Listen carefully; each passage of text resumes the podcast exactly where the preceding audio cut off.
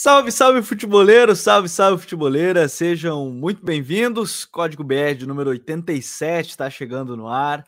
Mais uma vez aqui com a força da OneXBet. Semana importante, semana decisiva aí, iniciando as semifinais das Copas Libertadores e Sul-Americana. E, obviamente, o Código BR vai falar muito sobre isso, será o tema principal do episódio dessa semana com os confrontos dos brasileiros, né? Atlético Paranaense e Palmeiras começam, abrem né, as, as semifinais da, da Libertadores aí nessa terça-feira. Na quarta-feira poderemos acompanhar aí Vélez e Flamengo, além do jogo na, da Sul-Americana entre Melgar e Del Valle. E também na quinta-feira a gente vai ter Atlético Goianiense e São Paulo, aí sim outro confronto entre brasileiros na Copa Sul-Americana, fase de semifinais, começando nesse meio de semana. Na outra semana aí teremos jogos da volta da Copa do Brasil. Gente vai repercutindo tudo isso ao longo dos próximos dias aqui no Código BR, que tem o apoio da OneXBet, como eu falei. Hoje já está aqui minha dupla,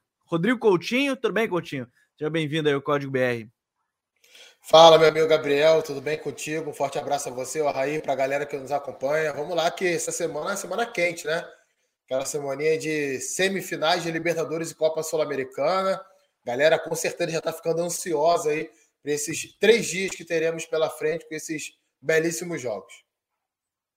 É, três jogos bem legais para a gente acompanhar. Obviamente, temos que acompanhar também o Melgari e Del Valle, porque saberemos aí um dos finalistas, mas hoje a gente vai focar mais nos brasileiros da competição. Passando um dos dois, a gente vai falar, obviamente, aqui no canal também sobre eles. Raí Monteiro, tudo bem, Raí? Como é que tá, meu parceiro? Fala, Gabi. abraço para você, para o meu amigo Rodrigo Coutinho, para a galera que está nos acompanhando aqui em mais esse Código BR. Boa, né? Semaninha de Copas, jogos é, bem importantes aí. Amanhã já tem Libertadores, na quarta também.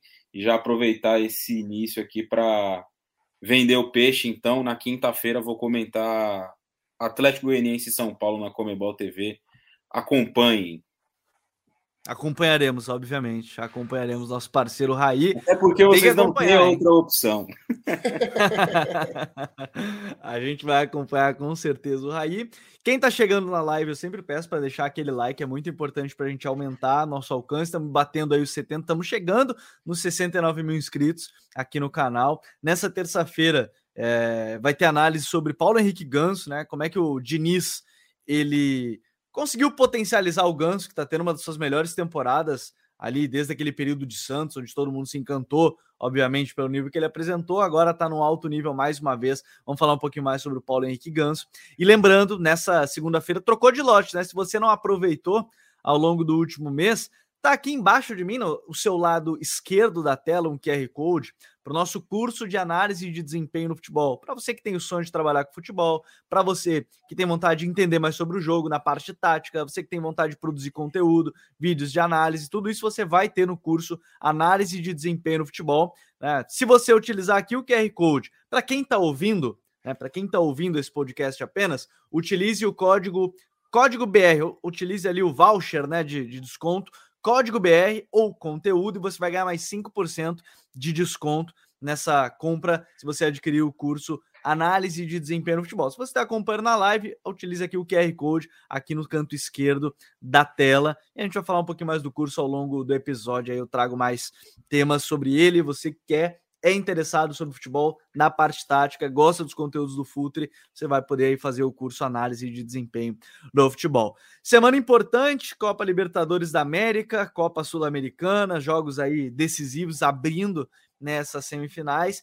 E é legal da gente começar justamente por uma partida, é, Coutinho, que marca é, é, assim, a história do futebol português não é exatamente dos dois, mas os dois têm história, um como treinador português em si, e o outro fazendo história da seleção de Portugal, que é o Filipão. E abrir falando de Atlético Palmeiras, o, o Abel já falou muito sobre como é referência para ele o próprio Filipão. O Filipão é referência em Portugal e que convocou o próprio Abel Ferreira, né? Não colocou ele em campo porque Portugal não se classificou no jogo anterior das eliminatórias. O Abel sempre brinca, né? Se faltou por um golzinho ele não estrear pela seleção portuguesa, acabou não jogando pela seleção, mas o Filipão acabou convocando ele. Atlético e Palmeiras promete ser um jogo bem interessante E talvez dentro desse cenário, para a gente começar falando sobre esse tema, é, Coutinho, num cenário onde o Atlético, pelo menos nesse jogo, me parece que tem, é, não sei, não é a palavra obrigação,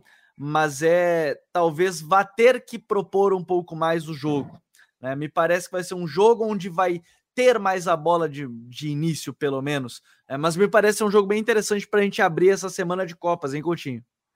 Pois é, Gabriel. E, e assim, é, tentando assim me, me preparar para o programa de hoje, né? Eu tentei projetar aquilo que pode acontecer dentro de campo, levando em consideração o que as equipes vêm fazendo recentemente. E até os jogos decisivos, né? Acho que eles, eles principalmente são um grande ponto de análise. Para falar do Atlético Paranaense, a gente pode comparar com os duelos recentes contra o Estudiantes pelas quartas de final da Libertadores e contra o Flamengo pelas quartas de final da Copa do Brasil. E nos dois jogos, me chamou muita atenção a postura do Furacão dentro de casa. Mais ainda contra o Estudiantes, porque é claro que existe uma diferença técnica grande entre Flamengo e Atlético. Então é natural que o Atlético ele não se exponha tanto, mesmo dentro de casa, diante do Flamengo. Mas contra o Estudiantes, que, no meu modo de ver, tem um time inferior ao Atlético, tecnicamente falando, acho até que o Atlético é bem superior ao Estudiantes. O Estudiantes é um time de força física, né, de bola aérea, de imposição, coisa que o Furacão também gosta de fazer em alguns momentos, mas a relação do Atlético com a bola, ela está muito acima daquilo que o Estudiante pode apresentar. E mesmo assim, no jogo de ida entre ambos, o Atlético não se soltou tanto assim. Né? Ficou especulando ali no primeiro tempo. A partir da metade da segunda etapa, que o time ganhou um pouco mais de agressividade, sobretudo depois que o Vitor Roque entrou em campo é, e aí no finalzinho chegou até a fazer um gol que foi anulado, né? É, o gol do Thiago de cabeça, aí o jogo foi 0 a 0 E aí lá, lá, lá, em, lá no, no, no estádio do Estudiante, o Vitor Roque fez aquele gol lá no finalzinho. Mas enfim, por que, que eu estou dizendo isso? Porque eu, sinceramente, não acredito que o Filipão vai jogar de peito aberto não contra o Palmeiras. Sim, é claro que sim. não vai ser aquela retranca que a gente viu contra o Flamengo no Maracanã, não vai ser aquilo. Mas se tivesse que comparar, eu acho que a postura vai ser parecida com a do jogo do Flamengo na Arena da Baixada. Vai sair um pouquinho mais, mas não vai ficar muito tempo com a bola, não vai soltar os dois laterais ao mesmo tempo, não vai soltar dois volantes ao mesmo tempo no campo de ataque, como faz alguns jogos do Campeonato Brasileiro. Inclusive, até há uma boa possibilidade do Alex Santana substituir o Terãs, né? É provável que jogue uhum. Hugo Moura, Fernandinho e Alex Santana, que é um volante de infiltração, de boa chegada ao ataque, vem muito bem, inclusive, no Atlético, mas não é um meia, né? O Terãs é, um, é o meio-campista mais qualificado que o Furacão tem do meio para frente. É o cara mais criativo, finaliza bem, último passe bom. Acho, inclusive, uma temeridade tirar o Terãs desse jogo, mas enfim, é, é meio que um modelo que o, que o Filipão acredita, e muito baseado nisso, eu, eu não acho que ele vai sair de peito aberto, não. E aí, cara é, eu tenho uma notícia ruim para dar, pelo menos na minha opinião. Não esperem um grande jogo, gente. Vai ser muito difícil que esse jogo seja bom. Sabe, aquele jogo de muitas alternativas de gol, ataque toda hora, trocação em alguns momentos, não vai ser assim.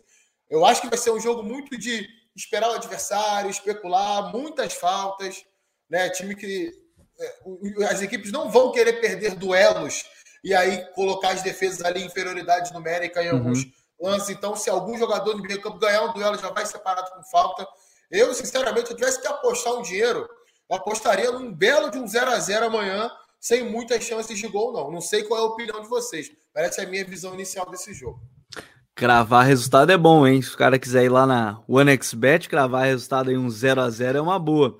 E o Matheus Salles já está comentando aqui, ó. Outra possibilidade é de três volantes, mais terãs no meio, com Coelho e Vitor Roque na frente. Outro detalhe, daqui a pouco eu trago até as prováveis escalações aqui ao longo da, da live, Raí. Aí, mas aí esse ele ponto... tem que abrir o Terãs, né, Gabriel? Assim, porque geralmente o Felipe ele não joga em losango no Ele meio, joga né? com dois caras mais abertos, é, né? Aí, aí ele vai abrir o Terãs, e aí o Terãs vai ter que voltar marcando o lateral. Não é tanto a dele fazer isso, né? Por isso que eu não acredito muito nisso, não. Pois é, então assim, é, para esses times, ó, as prováveis escalações neste momento se fala até em três zagueiros nessa possibilidade, com Bento, Matheus Felipe, Thiago Helena e Pedro Henrique, Kelvin, Eric, Hugo Moura, Fernandinho e Abner, Terans e Pablo. Aí depende, obviamente, é, se vai ser esse o, o time. O, o, Palmeiras de Everton, Marcos Rocha, Gustavo Gomes, Murilo e Piquerez, Gabriel Menino, Zé Rafael, né? O Danilo está suspenso pelos dois jogos, depois da expulsão no jogo contra o Atlético Mineiro. Né? Gabriel Menino, Zé Rafael, Rafael Veiga, Dudu, Rony e Flaco Lopes, ou Wesley ou Bruno Tabata. Então tem ainda alguns ous nessa, nessa possibilidade de time, Raí.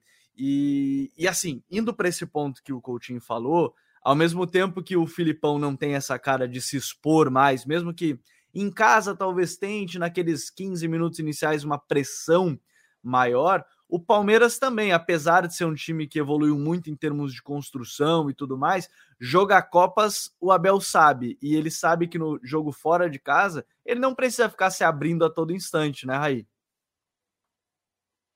Pois é, eu também não imagino não Palmeiras que vá se abrir aí desde os primeiros minutos do jogo, vai tentar ter mais posse, mais a iniciativa. não, sim, sendo bem sincero, não acredito nisso, é, principalmente com essa ausência, essas duas ausências aí no meio, né, do Danilo e do, e do Scarpa.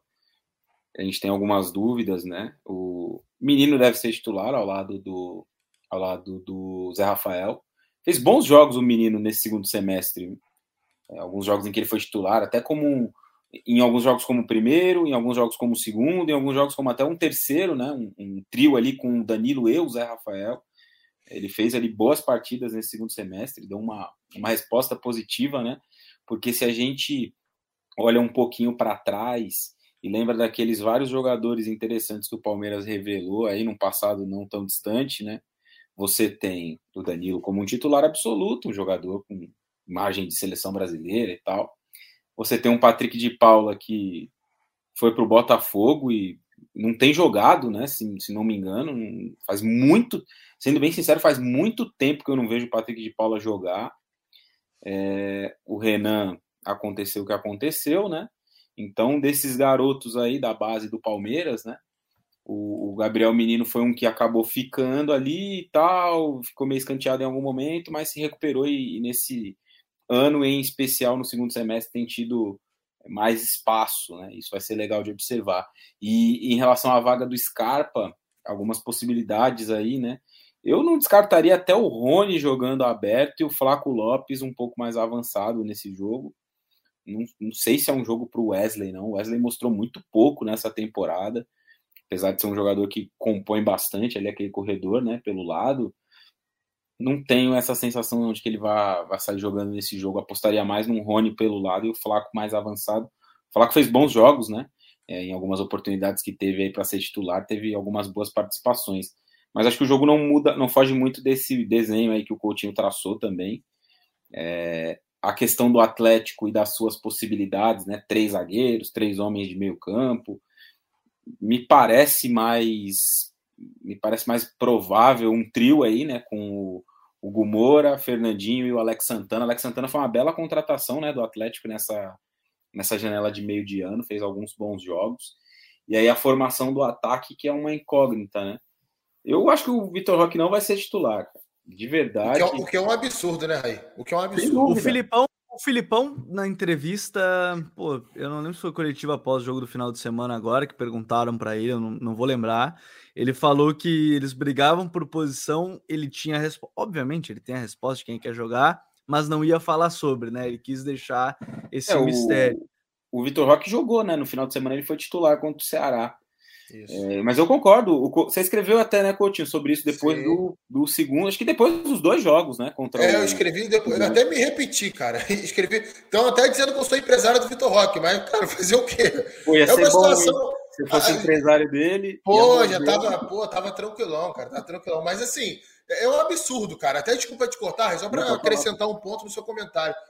A diferença do que o Vitor Roque tem apresentado em grandes jogos, sobretudo e o que o Pablo tem apresentado, cara, é uma coisa assim descomunal. É, e aí o Filipão me parece, às vezes, que ele se apega à assinatura, né? Parece que ele quer assinar uma situação de recuperação do Pablo, que já está levando para frente uma situação que, inclusive, está meio que queimando o Pablo com a torcida do, do Furacão. E o que é até curioso, porque antes de surgir o fenômeno Vitor Roque no Atlético Paranaense, o Pablo vinha jogando bem.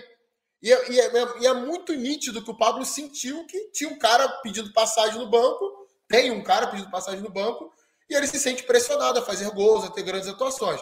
Então, cara, assim, para mim, o Filipão ele tem que ser muito cobrado por isso. Ele tem que dar uma chance pro garoto, ele tem que dar sequência pro garoto jogar com os titulares, porque toda vez que entra dá muita resposta. É, até porque, né, se a gente olha aí para esses. Vamos, vamos olhar para quatro jogos do Atlético aí recentes, né, de mata-mata. O jogo da ida contra o Estudiantes é um jogo que muda a partir da entrada do Vitor Roque, lá no minuto 62, 63, que era um jogo travado ali, o Atlético teve uma chance ou outra, o Estudiantes uma chegada ou outra, mas não era um jogo de chances para o Atlético e tal. E aí, a partir do momento que entra o Vitor Roque, o Atlético melhora e aí ele empilha chances, né? Poderia ter vencido até aquele jogo, tem um gol anulado do, do Thiago Heleno no finalzinho, enfim, o Atlético poderia ter ganhado aquele primeiro jogo. O jogo da volta é um. O primeiro tempo é um passeio do Estudiantes. Pressão, bola na trave, bola passando na frente do gol, e o Atlético acuado, sem saída. Aí, a partir do momento que ele muda os três, né? É, se não me engano, ele põe o Coelho, o Canóbio, e o Vitor Roque naquele jogo. Ele muda os três da frente. Isso. E aí o time tem uma melhora, mas também não é muito grande. O Estudiantes continua superior no jogo, faz o seu gol, lá tem aquele gol é, impedido, que ninguém consegue explicar até hoje o impedimento que deram naquele gol lá do Estudiantes. E aí, no último lance, o Atlético acha um gol e vence com o gol do Vitor Roque. E os dois jogos contra. Então, na minha, na minha avaliação, o Atlético não foi bem nos dois jogos contra o Estudiantes. Tem um fragmento nos últimos 25 minutos do jogo da ida em que o Atlético dominou e poderia ter vencido. E os dois jogos contra o Flamengo da Copa do Brasil, onde no primeiro o Atlético foi amassado e o 0 a 0 foi um, uma circunstância que ninguém, ninguém consegue explicar como aquele jogo acabou 0 a 0 E o jogo da volta, em que o Atlético também esperou tomar o gol para jogar. O primeiro tempo foi mais travado ali e tal, mas o Flamengo ligeiramente superior. Quando sai o gol de bicicleta do Pedro, o Flamengo tenta, o Atlético tenta jogar um pouquinho, abafa tal, mas nada demais. Então, a, a minha dúvida muito em relação ao Atlético é qual vai ser esse time se vai ser um time que vai esperar e vai deixar o Palmeiras jogar para tentar especular uma bola ou outra, ou se ele vai usar aí momentos né, desses jogos aí de mata-mata em que ele foi bem para tentar ter uma amostra maior ali de, de volume, de domínio, de, de criatividade e tentar ganhar o jogo. O jogo para o Atlético, na minha opinião, é o da ida. Tentar buscar um resultado no Allianz Parque é muito difícil. E alguém que está me ouvindo falar isso pode dizer: ah, mas o Atlético ganhou lá no Allianz Parque lá faz pouco tempo, né? Nesse, nessa temporada. Eu tava lá no Allianz Parque nesse dia, é, Palmeiras e Atlético Paranaense. Foi 2 a 0 para o Atlético o jogo. O Palmeiras amassou o Atlético Paranaense até o primeiro gol, que foi um gol de cabeça do Rômulo, se não me engano. Só tinha dado Palmeiras. O Palmeiras terminou aquele jogo com 30 finalizações. Então, é, é preciso entender qual vai ser o Atlético para esse jogo. Vai jogar, vai se retrancar e vai só esperar, vai tentar contar com um fator extremo de sorte, de, de, do, do, imponderável de novo, como foi no Mineirão, como foi é, em La Plata, como foi em um outro jogo. Esse time tem é, material para jogar, tem, tem é, jogadores, né, tem peças para mostrar mais do que ele está mostrando até aqui. Eu até depois, assim, eu acho que dentro dessa ideia, e o pessoal tem comentado aqui, por exemplo, o próprio Matheus falou, até o Rômulo tem jogado mais que o Pablo. Rômulo e Rock fizeram gols nas oitavas e nas quartas. Verdade da Libertadores, ele lembra bem. É, e ainda tem muita gente já falando do jogo do Flamengo, que a gente vai falar daqui a pouquinho, Flamengo e, e Vélez, né? Por exemplo, Luiz Fernando falando sobre que ele, tá, ele falou que ele também tá ansioso para o jogo da Argentina, é, o que, que o, o, Flamengo tem que cuidar, esse losango do Dorival, como é que, que, que o Vélez pode se aproveitar. É, o Júnior Teixeira falando que o time reserva sem a Rascaíta ganhou do Atlético do São Paulo, e o Matheus William fal falando que o Flamengo jogou mal nos últimos jogos, porque tem a dependência do Arrasca, que não fez grandes partidas nos últimos jogos. A gente vai falar sobre isso é, é, daqui a pouco. Mas ainda dentro desse jogo, o, o Coutinho, aí a gente pode entrar. É, é, claro que a gente não sabe, acho que vai entrar nessa questão de qual vai ser o Atlético, qual vai ser a postura do Atlético para um jogo que abre as eliminatórias, jogando em casa, é um jogo bem importante é, quem sabe se aproveitar né, das suspensões do Scarpa e do Danilo, tentar se aproveitar de alguma forma, até porque o Danilo, de fato, é o melhor volante defensivo da equipe do, do Palmeiras e o Scarpa tem sido o pilar do time ofensivamente, mas não depende só dele. A partir do Dudu, agora, por exemplo, contra o Fluminense, foi muito boa. Achou, achou o cruzamento para o Rony no meio de quatro marcadores. Então, assim, o Palmeiras tem, obviamente, essas armas.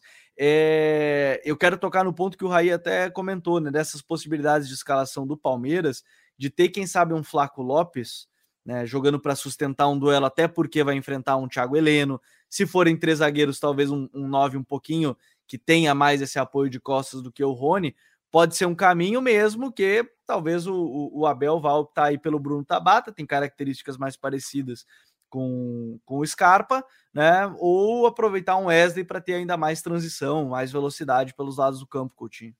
É, pode ser. Tem alguns cenários aí bem interessantes da gente, da gente citar, né? O primeiro deles é essa realidade que o Raiz citou do Lopes entrando. De fato, ele foi bem em algumas partidas. Eu não sei se esse jogo é um jogo exatamente para ele, porque é, eu acho que a estratégia do Palmeiras vai ser muito aquela que o Palmeiras usa fora de casa na Libertadores, né, de deixar o adversário tomar a iniciativa para tentar forçar um erro e matar no contra-ataque. E aí o Flaco Lopes ele, ele não se, se encaixa muito bem nessa realidade, né? Porque é um jogador mais lento, é um jogador mais de, de apoio, né? Que precisa que o time fique um pouco mais estabelecido no campo de ataque para que ele consiga desempenhar o futebol dele, mas não, não é impossível. Ainda tem outro ponto, né? Que é o gramado da Arena da Baixada. Que ah, lá na, no, no, Allianz Parque também tem um sintético, mas é um sintético diferente, né? O, o, sintético do estádio do Palmeiras é um sintético híbrido. Ele é um pouco misturado ali com grama natural. O do Atlético não. É aquele sintético quase igual que a gente joga pelada. É muda um pouquinho, porque eles usam lá a fibra de coco, então amortece Isso. um pouquinho mais. Mas o gramado é muito rápido, a bola fica muito viva. Então, jogadores que são mais lentos costumam ter dificuldade nesse tipo de realidade, para segurar a bola, mudança de direção e tudo mais.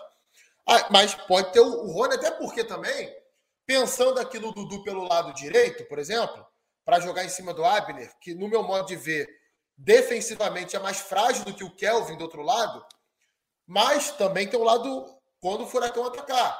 O Rony ajuda mais na marcação do que o Wesley, jogando como extremo. Então, ele vai servir para acompanhar o Kelvin, e a gente sabe muito bem que o Palmeiras joga por encaixe, né? Marca por encaixe. Então, Vai ser o Rony marcando o lateral, se ele jogar por ali. Vai ser o Dudu marcando o Abner, se ele jogar pelo outro lado. E por aí vai. Né? Os encaixes vão estar bem definidos ali ao longo do campo. Tem a hipótese do Wesley entrar. E aí potencializa a questão do contra-ataque, né? Porque é um jogador muito rápido. Então, você pode ter ali uma frente com o Rony, Dudu e Wesley. Três opções muito rápidas para você explorar o contra-ataque. Então, vai depender muito desse modelo, desse sentido. Agora, é, não é novidade para ninguém, né? O tamanho da falta que o Gustavo Scarpa vai fazer. Ele até nem foi bem no final de semana contra o Fluminense, não. Foi um dos piores jogos dele aí que eu vi nessa, que eu, que eu vi nessa temporada, que é a melhor dele no Palmeiras. Mas um jogo como esse, é, a bola parada é muito importante. Né? E eu dou sempre o exemplo da, da partida de ida entre Atlético e Palmeiras pelas quartas de final da Copa da, da, da, da própria Libertadores. É, uhum. O Atlético dominava o jogo. O Atlético estava perto, de, inclusive, de fazer o terceiro gol.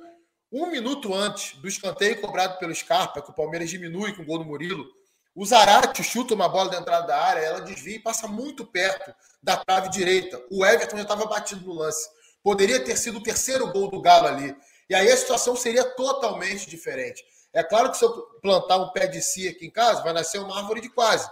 Mas é, é a gente tem que pensar, é, pensar, observar o jogo e pensar o porquê que aconteceu aquilo ali. E o Gustavo Cara, essa é muito foi... boa, Coutinho. Vou, vou, começar a usar, porra. Pois é, pois é. Essa saber, sabedorias do subúrbio carioca, rapaz. Vou, ter lançar, vou lançar até um livro. Então, assim, e por que, que o Palmeiras consegue a reação? Muito em virtude do Gustavo Scarpa, que já era o melhor em campo naquele jogo e que começa a bater falta, é, falta lateral, escanteio, chutar de longe e jogar o Palmeiras para frente e bota aquele escanteio lá para o Murilo fazer o gol e até final, o final daquela partida fez outras jogadas importantes. Então, é, é, por esse caráter de um jogo muito truncado, que deve ser, né? A bola pode rolar também e jogar por água abaixo do que a gente está falando aqui. Mas a tendência é que seja assim seja um jogo travado, um jogo truncado, de muita marcação, de muita falta, de times tirando a velocidade do jogo muitas vezes para evitar de dar o contra-ataque para o adversário. A bola parada é fundamental. E você tem caras como Murilo, como Gustavo Gomes, o próprio Flaco Lopes, se entrar para jogar, é um cara bom de bola aérea também. Zé Rafael, um cara importante. Piquerez, um cara importante nesse tipo de jogada. Então, o Scarpa vai fazer muita falta. E o Tabata ainda não tá no ritmo do Palmeiras, né? Ele tá se encontrando, ele tá é, aprendendo as funções, se desenvolvendo. Então, eu não sei se o Abel colocaria ele nesse jogo, não. O nosso querido amigo do Três Pontos, o Thiago, mandou, mandou até o superchat para ele. Pô, mandou o super, superchat para a gente. Valeu, Thiagão. É, achei uma pergunta boa aqui que eu acho que é interessante, né? Se superioridade numérica pelo lado direito da defesa do Palmeiras, né? Sem segredos. Uh, o sem segredos, não sei se é exatamente, mas acho que é um ponto. Né? Dependendo, acho que entrando no que o Coutinho estava falando, né, Raí, de quem for o ponta direita, ter mais jogadores naquele setor e, depende, e, e como o Atlético mesmo tem mais jogadores do lado esquerdo mais agressivos, é o lado esquerdo que vai atacar mais, certamente, dessa equipe do Atlético, né? É, deve ser, de fato, porque tem essa capacidade de apoio né, do Abner por ali, pelo lado esquerdo. Então deve ser, de fato, por ali, né, onde o Atlético vai tentar criar suas principais jogadas. Principalmente pensando, né, eu, eu tenho a, a ideia, né, o Thiago pode até, se tiver alguma informação nesse sentido, contribuir com a gente, ainda em relação à escalação, né, que o Filipão vai de fato com os três, né, no meio, Alex Santana, o Hugo Moura e o Fernandinho. E aí vai ter dois caras abertos e um mais avançado. Né? Eu tô achando aqui um puro palpite que ele vai abrir mão um pouco da teimosia e vai com o Vitor Roque para esse jogo. Mas se ele tiver ali o Coelho, por exemplo, no corredor esquerdo, né? Ele tem ali uma dobradinha interessante com o Abner e o, e o Coelho para tentar atacar por ali um setor onde o, o Palmeiras muitas vezes, né? É, vulnerável, como disse aí no comentário o, Thiago na mensagem que ele mandou, porque por ali, né, por exemplo, no jogo contra o Fluminense, jogou o Dudu na direita, né, e ali claramente tinha uma intenção de explorar o, um corredor do Cris Silva e de também usar um corredor por onde o Fluminense muitas vezes fica mais exposto, porque na maioria das vezes o Fluminense acumula jogadores do lado direito, né, e aí tem o lado esquerdo mais exposto. Então, acredito eu que o, o, Abel terá o Dudu naquele setor no jogo de amanhã. E aí, tendo o Dudu ali, isso significa um jogador que ele ajuda, recompõe e tal, mas não é a mesma coisa que o Scarpa, não é a mesma coisa que o Rony quando joga aberto. Né? Ele até preenche ali um espaço, mas não tem o mesmo ritmo, o mesmo ímpeto, a mesma entrega para retomar uma bola. Pode acontecer amanhã, porque é um jogo de Copa, é uma outra mobilização e tal. Mas por ali pode residir sim uma oportunidade do, do Atlético ser um pouco mais perigoso, né? O Thiago até diz aí no, no, no chat que a expectativa no é do Terãs no meio, né? É, então, se for com o Terãs, abriria a mão daquela ideia de três volantes, né? Como disse o Coutinho anteriormente, com o Losango, o Felipão ainda não jogou nessa temporada. E acho difícil que ele faça um teste desse tamanho nesse jogo, né? Os três ali, Alex Santana, Hugo Moura e Fernandinho, com o Terãs à frente deles. E aí dois atacantes, podem ser Kikanov, Vitor Roque Coelho, Pablo e mais um deles. É, não sei se o Felipão vai fazer esse teste nesse momento da temporada. Escalar o Terans pelo lado também não me parece uma, uma ideia muito viável, né? Então, essa estratégia vai passar, obviamente, muito pela escalação, mas muito pela disposição também desses jogadores em campo, né? Pode ser que ele invente aí um Terans pelo lado, que eu não acho ser o, o, o ideal, mas pode ser uma ideia aí para esse jogo de amanhã, mas com certeza o lado direito sobre o Marcos Rocha, que sofreu muito, né, no jogo contra o Atlético Mineiro, com o Keno, se não me engano, né, por ali. O, o Palmeiras teve muitas Sim. dificuldades naquele confronto, então pode ser que isso se repita ali com o Marcos Rocha tendo uma ajuda a menos do Dudu. O Pedro Vitor ainda pergunta aqui antes de a gente passar para falar sobre Flamengo e Vélez, sem escala para quem seria o homem da bola parada do Palmeiras, Dudu e Veiga, né? Eles são os que variam dependendo ali da, da bola parada, mas fica a cargo de Dudu e, e Rafael Veiga, as bolas paradas do Palmeiras sem o Scarpa, dependendo do jogo, até às vezes o, o próprio Scarpa ou o Dudu batem mesmo, apesar do, o, do Veiga, enfim, o Scarpa é o melhor batedor do time, mas dependendo da, da situação, pode ser os outros. Agora, passando de confronto, na quarta-feira, a gente vai ter outro belo duelo entre Flamengo e Vélez, jogo na Argentina. E assim, é bem interessante falar sobre isso, Coutinho, porque quando a gente olha a tabela da Liga Argentina, né, o Vélez é o penúltimo. Né, a, a, na Liga é uma campanha tenebrosa da equipe do, do Cacique Medina. Na uma Libertadores. Em 16 jogos. Exatamente. Então, assim, é uma campanha muito ruim. A Libertadores, pelo contrário, tem a eliminação do, do River Plate, Né? Então aí você já tem, apesar de no jogo, principalmente no Monumental, que criou o River em, em termos de chance, eu lembro quando estava produzindo análise, tem análise aqui no canal mais das principais características do time do Medina, que são muito parecidos com o do Tajeres, diga-se de passagem, um jogo mais direto, transição, um jogo pelo lado, que ele tentou no Inter alguma coisa, mas não deu muito certo. É, é um jogo que o Flamengo, é, mesmo sendo fora de casa, me parece que o Flamengo pode se aproveitar bem das principais deficiências desse time do Vélez, né, Coutinho? Pois é, é, é, claro que se a gente comparar o nível do Barcelona de Guayaquil, né, eu até cheguei a falar sobre isso assim que o Vélez passou do, do Tajeres na fase anterior, né? É, o Barcelona do ano passado, no meu modo de ver, é um time inferior ao Vélez de hoje, né? Mas isso não quer dizer que o Vélez também seja um time que possa fazer ali frente ao Flamengo, o Flamengo jogar tudo que sabe. Né? É uma diferença muito grande. Né? Assim, eu não estou dizendo aqui que o Flamengo já passou, que o Flamengo já é finalista. O futebol prega peças. Pode acontecer do Vélez fazer um grande jogo na quarta-feira e conseguir uma distância, uma diferença boa de gols contra o Flamengo. O Flamengo entrar num dia muito ruim, mas o normal não é isso acontecer. Né? Não tem um jogador sequer do Vélez ser titular do Flamengo hoje. Nenhum. Nem os, nem os jogadores que estão bem no Vélez. O Lucas Hanson, por exemplo, que joga pelo lado esquerdo, muito bom jogador. Não seria, não seria titular do Flamengo hoje. O Maximiliano Perrone, volante de 19 anos, que inclusive está fora do jogo, né? Que lesionou ainda, né? É, é teve lesionou. um pneumotórax, sofreu uma pancada, teve um pneumotórax, vai jogar o Cáceres no lugar dele. O Perrone também não seria titular no meio campo do Flamengo. Aí a gente pode ir para a defesa. O, o Delois Santos está jogando para caramba lá o zagueiro também não seria titular do Flamengo. Valentim Gomes, o zagueiro que joga do lado dele, não seria também. O, o ataque titular do, do Vélez, gente, é Lucas Prato e Walter Bol. Né? Lucas Prato que é, meio que se recuperou no Vélez, né? Ele estava embaixo no futebol argentino e conseguiu se recuperar no Vélez, mas está bem longe de ser o Lucas Prato dos melhores momentos dele, muito longe disso. E o Walter Bol, que jogou há dois, três anos aí no Vitória, né? Série B do Campeonato Brasileiro Sim. e não conseguiu rodar. Então, assim, é, é claro que tem que ser respeitado, é claro que é um time que tem sua organização, como o Gabriel citou muito bem, perfeitamente. É um time realmente de ligação direta, de contra-ataque, tem um bom sistema defensivo, sistema defensivo sólido.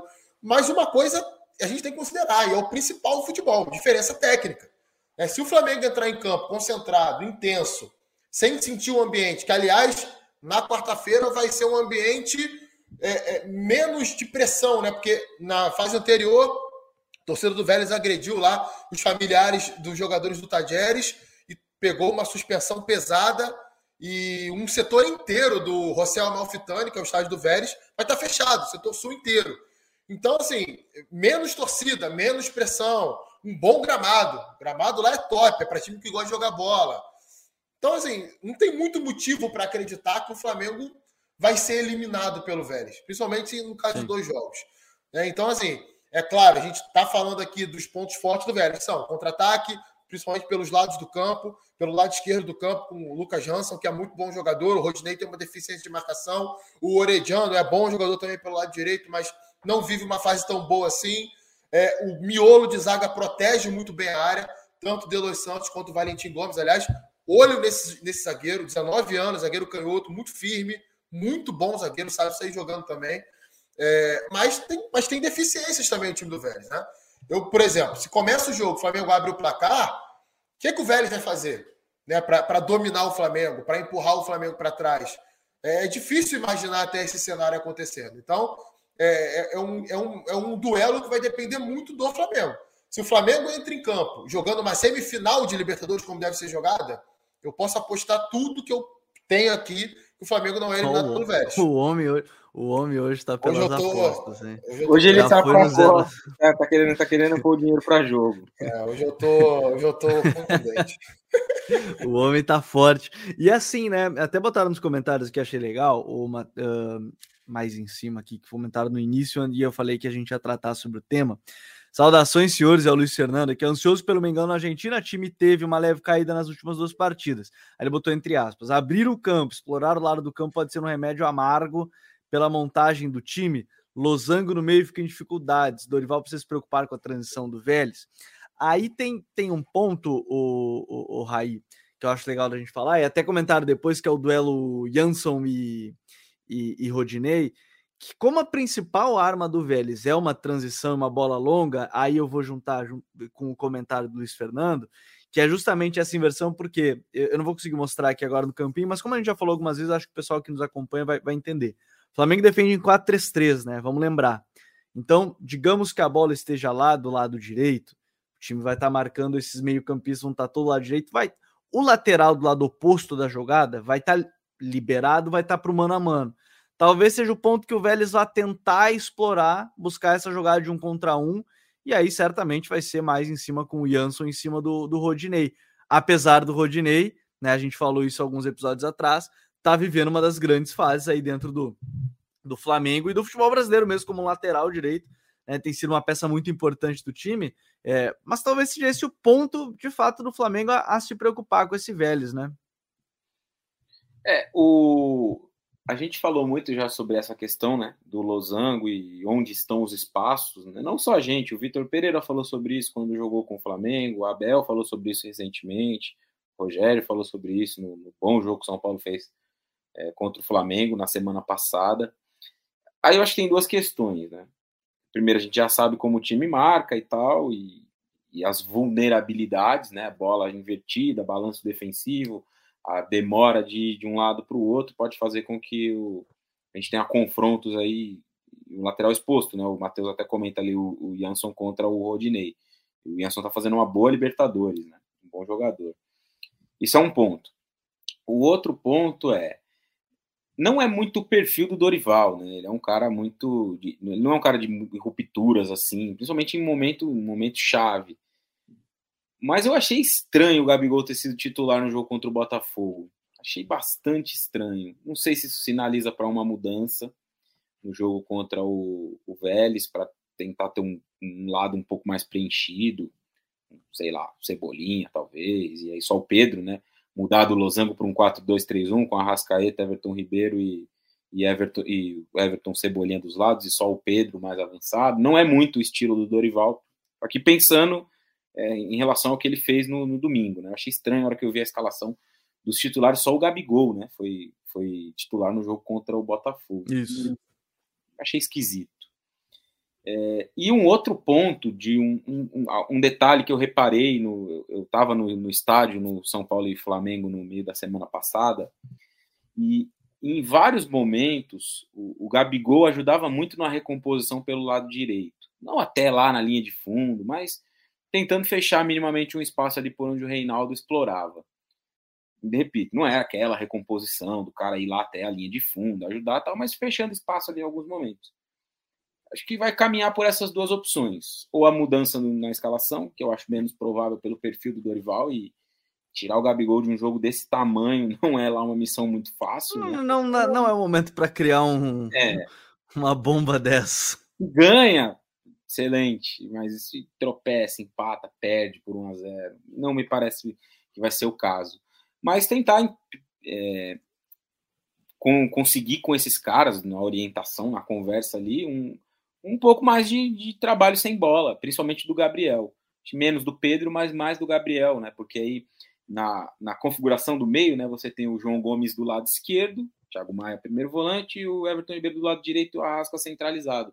Se você consegue compensar ali com o Gabriel, Gabriel voltando pelo lado direito, nem que seja ali até intermediária para fechar um espaço e deixar o, o Rodinei menos vulnerável, você faz um balanço com o João Gomes do outro lado, faz duas linhas de quatro, com o Everton Ribeiro um pouco mais por dentro, talvez, enfim. Alguma solução ele acreditou que ele vai ter que arrumar aí, porque o jogo contra o São Paulo mostrou muitos espaços ali que podem ser explorados, erros, né? Que o Flamengo comete no trabalho, principalmente sem a bola, que podem ser explorados pelos seus adversários. E num jogo de Copa isso pode ser fatal. É, o Vélez é muito inferior. Eu não apostaria tudo que eu tenho como o Coutinho na classificação do Flamengo, mas a gente pode olhar para a fase anterior, né? Ou na, na outra fase, as oitavas de final. O Vélez foi lá contra o River, fez 1 a 0 num jogo que fez um excelente primeiro tempo, poderia ter terminado até muito mais. E no jogo da volta, até o presidente lá dentro da área teve um gol mal anulado, é bem verdade, do River, né? Os caras acharam lá uma irregularidade. e o Vélez passou. Então acho que vai ter que o Dorival vai ter que equilibrar um pouco mais o time para esse jogo aí. Passa por essas duas opções na minha visão, ou uma mudança que eu acredito menos, ou uma orientação diferente para o Gabigol. O Coutinho sabe o que é legal de falar também do Flamengo, e, e se a gente falou que o Rock precisava de já ganhar essa vaga, o Flamengo tem o seu super trunfo no banco, que para mim também já tinha que ter ganho a vaga pelo que joga, que é o Arturo Vidal. E a gente não está comparando é, idades diferentes, momentos totalmente diferentes, níveis diferentes de jogador. Mas você ter, aí quando tá ali, o time tá, sei lá, pode estar tá empatando ou ganhando, vem uma troca, Arturo Vidal, sobe ali a plaquinha. É, pô, assim, isso já mostra o nível em, em, relação não só à América do Sul, mas aqui ao futebol brasileiro, né, quando, quando tem grandes jogos aí, o próprio time reserva do Flamengo, que foi o grande debate do jogo contra o Palmeiras, de usar o time reserva, que foi bem e tudo mais. Mas assim, se tem alguém que está pedindo vaga nesse time, só que tá difícil tirar também o Thiago Maia ou o João Gomes, que são os caras que poderiam sair. Se sai o Thiago Maia, o João Gomes joga mais como cinco, né? Do, abrindo esse losango. Se sai o, o João Gomes aí, não muda nada, o Thiago Maia como cinco. Mas se tem um cara que eu imagino que o Dorival tá quebrando a cabeça porque ele adoraria escalar. Não sei se o Raí tem alguma coisa para falar antes. Não, só, antes do Coutinho, só antes do Coutinho falar ah. aí, é, o João Gomes, para mim, não pode sair desse time, é só isso. Pois é. Então, assim, é uma briga difícil, mas tenho certeza que o Dorival quebra a cabeça todo dia, porque ter um Arturo Vidal no banco também não é fácil, né, Coutinho? É, e ele, assim, devagarzinho ele começa a se manifestar, né? Querendo jogar. Ele. é, teve um jogo, eu não vou lembrar qual foi o jogo agora, cara. Mas ele foi um jogo que ele foi titular e alguém estava suspenso, e aí ele é substituído no início do segundo tempo. E ele fica bem satisfeito quando, é, quando sobe a placa ali, ele vê que ele vai ser o, substitu, o substituído. Não vou lembrar, enfim, a galera que está no chat aí pode, pode me lembrar se, se conseguir se recordar desse jogo. Mas, cara, é, é, é assim, é difícil, né? Você vai tirar quem? Porque o Vidal, em comparação ao João Gomes e ao Thiago Maia, ele tem característica, características completamente diferentes, né? Ele é um jogador de retenção de bola, de gestão de ritmo, né? sabe cadenciar, sabe acelerar, qualidade no passe, sabe o tempo certo de entrar na área. Você não vai ver ele infiltrando toda hora, igual ele fazia, sei lá, o Vidal de 10 anos atrás pisava na área o tempo inteiro. Agora você não vê ele fazendo isso por uma questão física, óbvio. Mas ele entra no tempo certo. Gente já visto o gol que ele fez no final de semana contra o Botafogo. Sabe? Entra no tempo certinho, finaliza, faz o gol.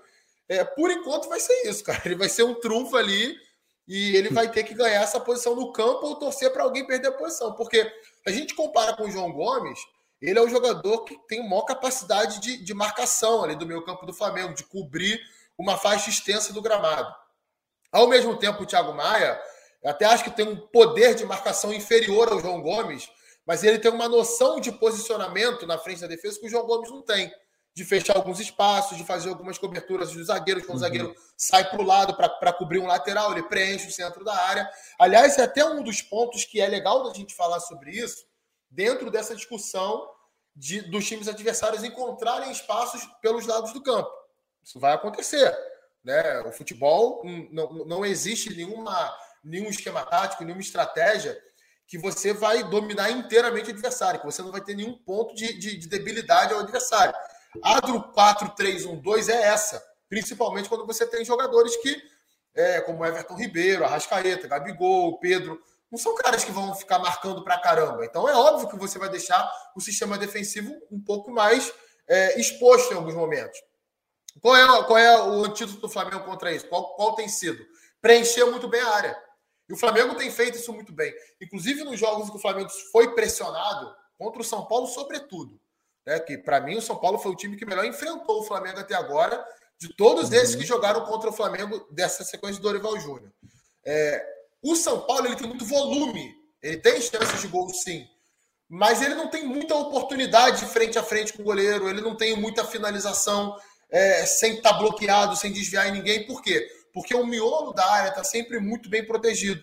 Os zagueiros, os laterais próximos, João Gomes, Thiago Maia e o Everton Ribeiro também faz essa, tem feito essa função muito bem de proteger a entrada da área. Então, assim, é, é, é uma, é um, uma espécie de antídoto que o Flamengo tem tido contra equipes que conseguem, com todos os méritos, descobrir esses espaços pelo, pelos lados do campo, né? Fazer as dobras contra os laterais do Flamengo, uma coisa que muitas equipes têm utilizado isso. E aí o Flamengo às vezes demora para se voltar ao lado da jogada e dobrar a marcação com o lateral. E o outro antídoto é aquilo que o Flamengo quer o tempo inteiro. Quer ficar com a bola, quer ficar no campo de ataque. Então, quando você tem a bola, quando você está agredindo o adversário, você não vai sofrer com isso. Né? Então, são pontos interessantes para a gente citar. E assim, eu sinceramente não acredito nem um pouco que o Gabigol fique de fora desse jogo. Eu acho que o Gabigol ter, ter jogado contra o Botafogo diz muito sobre algo que tem acontecido no Flamengo, que eu sinceramente não sei se é tão positivo, não. E que foi determinante para o Flamengo jogar com o time reserva contra o Palmeiras. O Dorival ele tem escolhido com os jogadores. Né? Na hora de definir o time que vai a campo, ele tem ouvido muitos jogadores. Tanto é uhum. que a ideia do Dorival, a ideia da diretoria do Flamengo era: vamos enfrentar o Palmeiras com o que há de melhor. Se há um jogador com desgaste físico, seria preservado. Mas não seria o seu o festival de, de poupadas que a gente tem tido aí do Flamengo todo reserva, né? E isso só aconteceu de acordo com aquilo que eu tive de informação por uma conversa do Dorival com lideranças do elenco por dois motivos. Primeiro, seguir com foco 100% físico nas Copas, que é onde os jogadores entendem que o Flamengo está bem mais próximo de ser campeão. E eles têm razão disso. Então, o Flamengo está três jogos de ser campeão da Libertadores, o Flamengo está três jogos de ser campeão da Copa do Brasil. O Campeonato Brasileiro tem um caminho mais longo a percorrer pela frente. E o segundo ponto é manter a boa gestão de vestiário. Exatamente por isso que a gente está falando. Não tem só o Vidal, né? Tem Everton Cebolinha, tem outros jogadores que vêm jogando muito bem no time reserva do Flamengo. Ayrton Lucas, Mateuzinho, caras que, óbvio, não vão arrumar um problema no vestiário. Né? Não vão fazer pressão contra o Dorival. Mas, para você não perder algum jogador, para não ter alguém de biquinho, para não ter alguém ali de, de, de narizinho torto, carinha virada, então essa foi uma decisão ali junto com os jogadores. Repito, é, isso é uma informação, tá? Não é uma opinião. Eu não sei se isso é positivo. Eu prefiro que jogue sempre força máxima nos jogos principais. Uma coisa é o Flamengo jogar contra o Atlético Paranense reserva no Maracanã. Aí você pode jogar o time reserva. Outra coisa é o Flamengo enfrentar o Palmeiras num confronto direto, fora de casa, e jogar com o time reserva. Eu, sinceramente, não concordei com aquilo ali e não sei se isso é positivo para o Flamengo no médio prazo, não. Pois é, esse é um ponto importante dentro dessa ideia aí de gestão de elenco, gestão de grupo, tentar tem prós e contras de ter um grupo é, grande, e aí você vai ter que botar todo mundo para jogar. Não é como você tem um grupo de, sei lá, 23, que você tem de fato, sei lá, 15 titulares. O Flamengo hoje, time reserva do Flamengo é muito bom. Né? Os 11 reservas são um nível muito bom. Então, isso gera, de fato, acho que um, um ponto importante a, a, se debater, que os próximos jogos vão nos mostrar também o, o caminho que, que, que vai se levar. E ainda nessa semana, meu caro Raí, a gente tem outro jogo que você vai comentar, então é bem, já começo abrindo com você justamente isso, que é Atlético Goianiense São Paulo. Foi anunciado hoje, inclusive, Eduardo Batista como novo técnico do Atlético Goianiense. Um treinador que. Aí, esse é o meu ponto que eu sempre elogio do Atlético. Eu elogio, acho que todo, todo Power Rank que a gente faz aqui para começar, eu sempre toco nessa, nesse ponto, que é a gestão de entender o treinador parecido. Os treinadores que o Atlético Goianiense escolheu nos últimos anos aí são todos muito parecidos. Né? São treinadores que buscam um time sólido defensivamente, transições fortes, né? baseado no jogo muito ali com o Marlon Freitas, Dudu e o ponta direita, porque o ponta direito foi quem variou mais, né? Podia ser o Janderson, agora foi o Ayrton Rato, enfim, ali foi onde mais variou, mas é são treinadores que partem de um modelo muito parecido. E a chegada do Eduardo Batista me parece muito claro também dentro dessa própria ideia. É, assim como o Jorginho, apesar de serem dois treinadores que talvez em algum momento quisessem ter mais a bola, é, se notabilizaram por times de ataques mais rápidos, de transição. E o São Paulo, Raí, a gente tem um São Paulo que é, vem de um momento irregular no brasileiro, né, em termos de resultado, mas que, por exemplo, tem um jogo contra o Flamengo que foi muito bem, mas não, não, venceu. Então, assim, o resultado é um 3 a 1 contra, onde teve várias chances de gol, duas bolas na trave, chances criadas e tudo mais. É, é como é que você vê essa, essa expectativa aí para Atlético Goianiense São Paulo? Lembrando, é né, primeiro jogo no Antônio Ascioli, né? Se eu não estou enganado, se não é errarei, é no Antônio Ascioli. É no Serra, é no Serra, né? Pela capacidade do estádio. No Serra Dourada, é, abrindo aí as semifinais entre as duas equipes, um Atlético Goianiense que a gente não tem muita noção do que pode acontecer por conta do treinador, mas que como são todos muito parecidos, não me parece que, que vai mudar muita coisa em termos que a gente estava vendo aí. É, eu também tenho essa sensação de que o Atlético não vai ser um time muito diferente do que tem se visto até aqui. É, até também por, uma questão de característica do elenco, né? O, o, Atlético tem esses jogadores de muita velocidade pelos lados, time de força, Baralhas, Marlon Freitas no centro, Jorginho sendo um meia com mais capacidade de, de criação, de passe e tal. Mas acho que não deve fugir muito de Wellington Rato, de Ayrton, jogadores de, de velocidade, Luiz Fernando, talvez. Não, não, não, vejo um Atlético mudando muito seu estilo para esse jogo. Deve dar a bola ao São Paulo e tentar marcar forte para acelerar nos contra-ataques, principalmente pelos lados, né? E no caso do São Paulo também não vejo perspectiva de uma mudança tão grande em relação ao que a gente tem visto.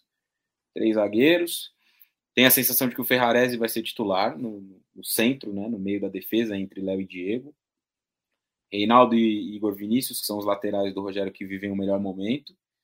É, o Gabriel Neves me parece que ainda não vai ter condição de jogo. É, então, nesse sentido, Pablo Maia né, seria titular ali na, na, frente da zaga. E aí você pode ter ali uma questão, Nestor ou Galopo ou Patrick. O Patrick não tem jogado tanto no trio de meias, né, tem jogado quando joga mais avançado. Igor Gomes me parece que vai ser titular nesse jogo, até pelo que entrega sem a bola, principalmente, né? Um cara importante. A torcida não gosta dele, mas é um jogador importante do ponto de vista tático. Caleri e Luciano.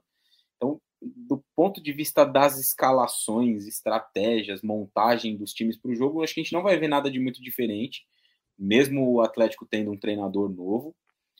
E em relação ao momento do São Paulo, né, é até meio esquisito. Esquisito, é difícil de explicar, né? Porque se você pega os últimos três jogos, foram três bons jogos, com circunstâncias e escalações diferentes, né? Contra o Santos era um time, pensando no Flamengo, contra o Flamengo era um time, e o desse final de semana contra o Fortaleza era um outro, que também, depois de tomar uma tamancada do Flamengo, teve que olhar para o Campeonato Brasileiro, porque já vê a situação não se complicando totalmente, mas a proximidade com a zona do rebaixamento aumentando. E nesses três jogos o time teve uma resposta positiva do ponto de vista de criação de jogadas. O né? São Paulo finalizou 59 vezes nesses três jogos e fez só um gol. E aí reside um problema. Acho que o São Paulo tem um outro problema que eu tava até eu, eu tô até até tô para fazer para a transmissão da quinta-feira um levantamento maior é, de bola parada. São Paulo produz muito pouco a partir de escanteios. Nos últimos dois jogos. E gera muito escanteio, né? Gera muito. E gera muito escanteio porque ataca bastante, né? Foram 24 escanteios nos últimos dois jogos, e desses 24 escanteios, uma finalização gerada, que foi uma cabeçada do Galopo no jogo contra o Fortaleza. E acho que o terceiro problema que São Paulo tem, esse não vai poder ser resolvido nesse momento, é no gol. É, o Jandré é um goleiro que passa pouca confiança, invariavelmente tudo que tem ido no gol entra. É, são poucas oportunidades, né? O Flamengo chutou quatro bolas, fez três gols. O Fortaleza chutou uma bola, fez um gol. O Santos chutou uma bola, fez um gol. Então, isso também é um problema, né? Você tem um goleiro que te garante pouca coisa. E quando você olha para o lado, né, ou para o outro lado, nesses mesmos confrontos, João Paulo fechou o gol, garantiu a vitória do Santos. Santos fechou o gol, garantiu ali no mínimo a vitória do Flamengo, né? Um jogo que o Paulo tranquilamente produziu para pelo menos ter empatado ali. E ontem, no domingo, né, o Fernando Miguel também, que nem é um goleiro muito acima da média, né? Fechou o gol também, garantiu ali a vitória. Mas ele tá, o retorno dele é de Manuel Neuer, Ótimo, tá? Não, abri o parênteses aqui, ó. Ainda, né? eu até tava brincando com o Douglas, o Douglas Batista, num, num, grupo de WhatsApp, falei, ele falou assim: o cara não vai tomar mais nenhum gol no retorno. Sete jogos não tomou nenhum gol, aí não vai tomar gol no retorno. Fiz a brincadeira, cinco jogos. Mas é um ponto importante isso aí, né? Os adversários é o... também, os goleiros tendo bem é uma fragilidade do São Paulo que não vai ter como ser resolvida agora, só na próxima temporada. Se isso for uma prioridade, na minha visão, tem que ser no mercado uma prioridade trazer um outro goleiro. Mas é, cara, é entender qual vai ser o São Paulo para esse jogo, né? É, São Paulo tem se mobilizado muito para os jogos de Copas, né? Tem feito boas partidas nas Copas. Foi assim contra o Ceará no Morumbi, foi assim contra o Flamengo, em outros jogos, Universidade Católica, é, Palmeiras no jogo da ida também. Acho que mobilização não vai faltar. A questão é quão efetivo esse time vai ser que não conseguiu ser nos últimos jogos. Qual vai ser essa diferença? O, e aí, por esse lado, né, por essa ótica, e abrindo um parênteses rápido da questão dos goleiros, não é uma crítica, uma, é, é, é curioso, na verdade, para mim gera uma curiosidade. O Ceni, acho que de segurança de goleiros, apesar de ter sido um grande goleiro, dos times que ele trabalhou agora de segurança como goleiro, ele teve nem vou considerar o período do Cruzeiro, porque meia dúzia de jogos ali com o Fábio no gol. Ele tem o Felipe em um grande ano, mas o resto ele não tem praticamente pouquíssimos goleiros seguros. Ele que foi um grande goleiro de fato. Os times dele tiveram poucos goleiros seguros, é uma curiosidade. Não sei se é um fato, mas lembrando de cabeça aqui, né? O próprio São Paulo agora mais recente, né? Segurança de fato ele não teve nos goleiros com que, com que ele trabalhou. Agora que vai pingar a grana do, do Anthony e do Casemiro, de repente, né? Se o Daniel Alves não bater a portinha lá para dar uma incomodada, os caras já fizeram a piada, né? Que vai pingar, o Daniel Alves está lá esperando. 250 mas... milhões, Gabi, São Paulo levantou aí em vendas nesse ano. Não, é, assim, vai levantar cento e poucos milhões agora sem, sem fazer nada nessa janela de meio de ano, né? Com o Casemiro e com, com o Anthony fechando com o Manchester United.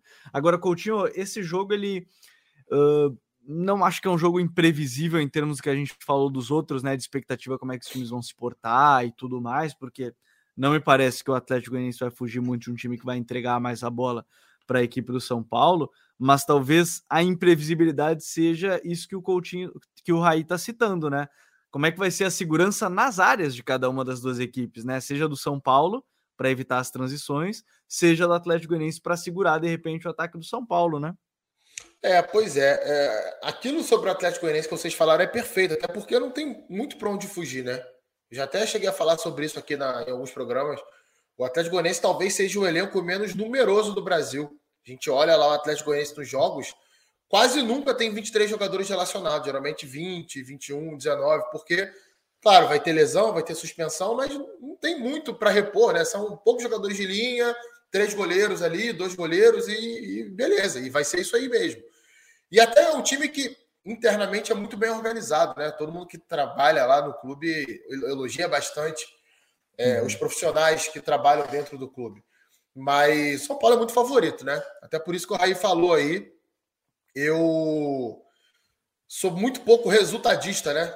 É, tem muita gente que gosta de, de basear o trabalho em cima disso. Eu respeito, mas eu não sou nem um pouco assim. Né? E acho que em algum momento o time que está jogando muito bem e não está tendo resultados, não precisa estar jogando muito bem, não é o cara, está jogando bem. São Paulo fez bons jogos.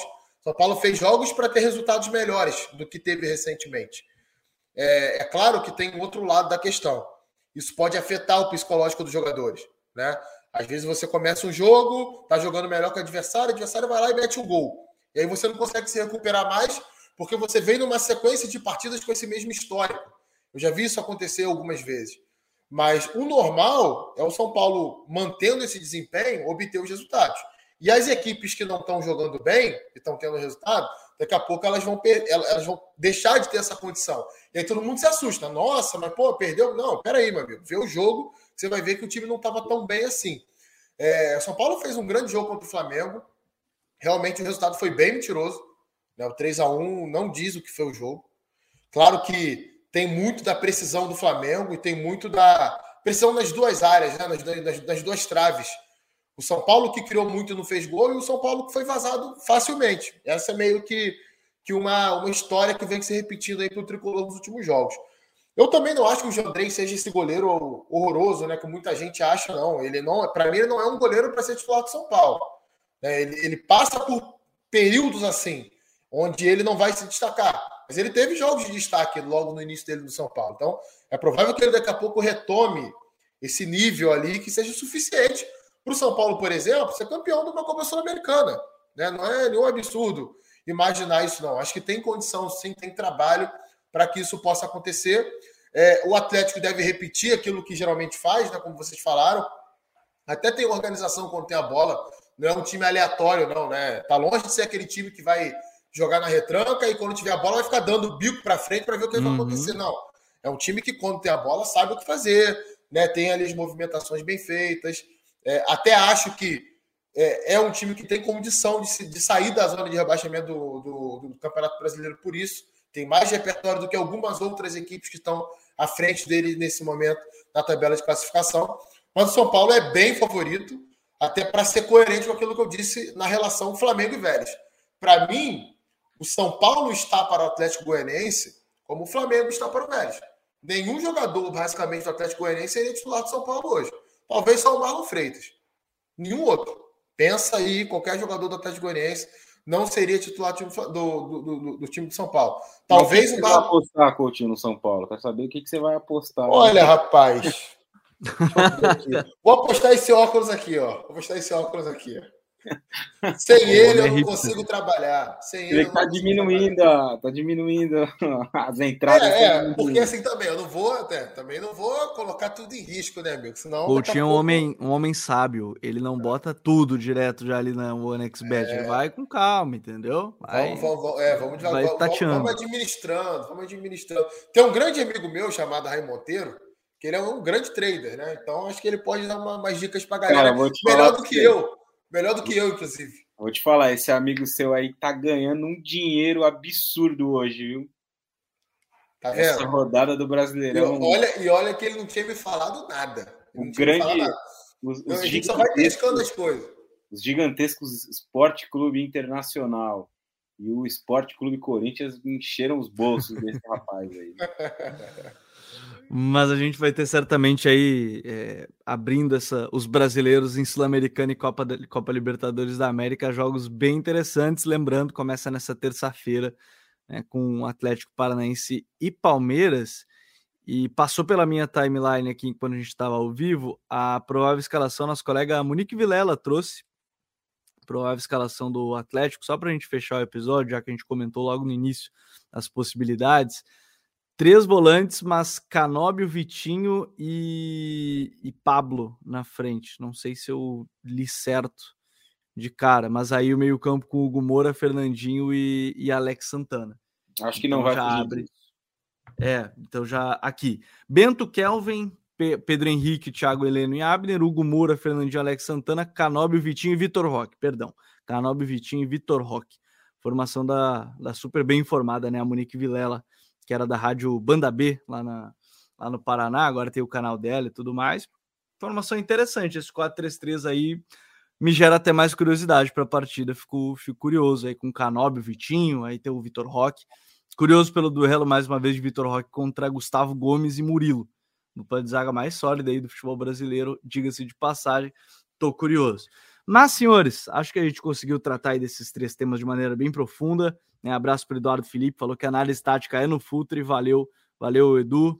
Valeu. E para quem gosta de análise tática, aqui tem no canto da tela, do seu lado esquerdo da tela, um QR Code para você ganhar mais 5% de desconto no curso Análise de Desempenho no Futebol.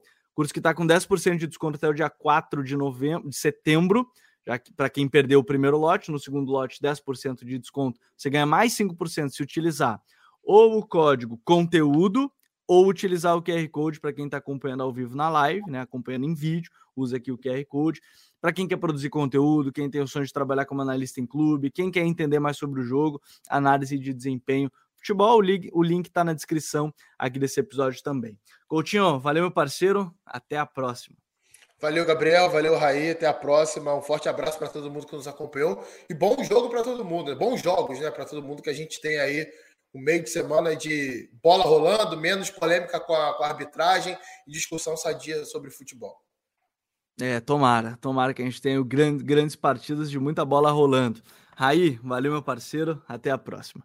Valeu, Gabi Coutinho, galera que nos acompanhou, mandou mensagem aí. Boa semana para todo mundo e reforçando o convite, quinta-feira, a partir das 8h35, começa a nossa transmissão lá na Comebol TV. O jogo é 9h30, mas uma horinha antes a gente já faz o esquenta Estarei ao lado de Bernardo Ramos, nosso amigo também, vai me acompanhar nessa transmissão aí nos comentários. Todo mundo mandando salve então pro Raí já na quinta-feira, quando ele estiver comentando, a gente vai estar acompanhando São Paulo Atlético Goianiense. Grande abraço para todo mundo. Código BR número 87 vai ficando por aqui. Valeu. Tchau.